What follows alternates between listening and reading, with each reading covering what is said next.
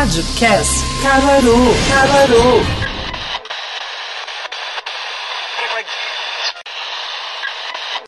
Salve, salve! Bom dia, boa tarde, boa noite. Eu sou o Cido Vieira e você está no Rádio Cast Caruaru, um podcast elaborado como parte do TCC de jornalismo do Centro Universitário Uninter. Ao longo desse e de outros seis episódios, você conhecerá as raízes do rádio de Caruaru município do Agreste Pernambucano, que, para quem não conhece, é um verdadeiro berço cultural, possuindo uma grande tradição, não à toa conhecida como a capital do forró. Como objeto de estudo e pesquisa, foram escolhidas três emissoras cruciais para o início da radiofonia caruaruense: Radiodifusora, hoje atualmente conhecida como Rádio Jornal, Cultura do Nordeste e a Rádio Liberdade. Para detalhar toda a importância das emissoras e os fatos marcantes ostentados por elas ao longo desses anos, bem como todo o seu legado, escolhemos alguns personagens que são referências em suas áreas. Você vai ouvir por aqui um historiador abordando sobre isso, pessoas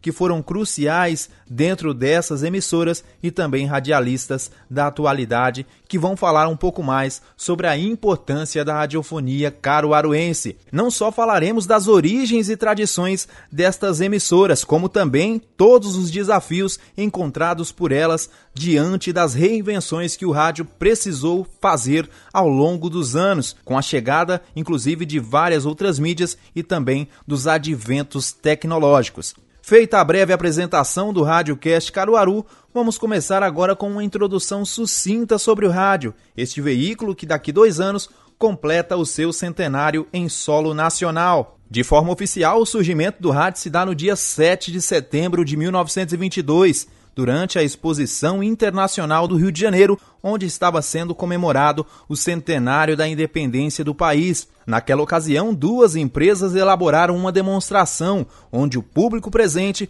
pôde ouvir transmissões através dos alto-falantes espalhados por aquele local. Contudo, a data de surgimento do rádio no país é divergente para alguns pesquisadores. Estes apontam a Rádio Clube de Recife como verdadeira pioneira na radiofusão do Brasil, isso ocorrido em 1919, mesmo que considerado de forma amadora. Discussões à parte, Pernambuco possui um importante legado para a história do rádio nacional. Concorrente da Rádio Clube depois de vários anos da hegemonia da pioneira, a Rádio Jornal do Comércio, por exemplo, que teve a sua inauguração em 1948, naquela oportunidade contando inclusive com a presença do presidente Dutra, fez valer o seu slogan: Pernambuco falando para o mundo. Isto porque, em 1996, se tornou a primeira emissora da América Latina a transmitir toda a sua programação pela web.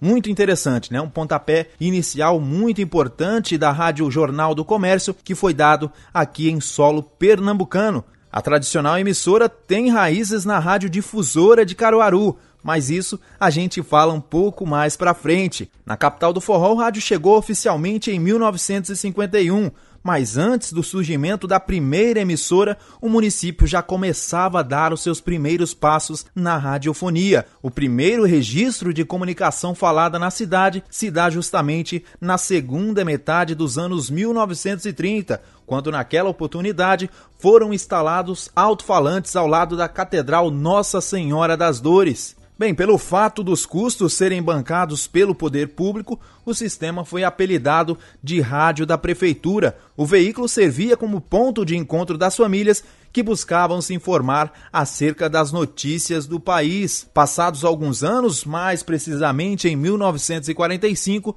o sistema de som ficou sob nova administração. Fructuoso Lorega assumiu toda a aparelhagem e fundou a empresa divulgadora de anúncios, considerada na época como utilidade pública de Caruaru. Também empresário, Lorega apresentava e produzia um programa de calouros e deu abertura para vários profissionais iniciar a trajetória no rádio, nomes como Zélia Maria, José Almeida e José Torres, entre outros. Estes se consolidariam mais tarde como exponenciais do rádio do município. Apesar das novidades, a essência da empresa seguiu sendo a de realizar anúncios comerciais, tendo como estúdio o último quarto da casa do seu proprietário.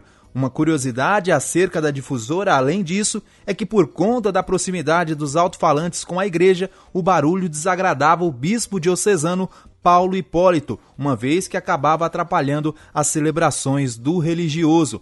Apesar da chegada da difusora em 1951, Fructuoso manteve a empresa de anúncios por quase mais uma década. E aí, curtiu o primeiro capítulo do Radiocast Caruaru? Já adianto para você que vem muito conteúdo bacana por aí sobre a radiofonia caruaruense. Fique ligado e nos siga para não perder nenhum episódio. Um forte abraço e até mais!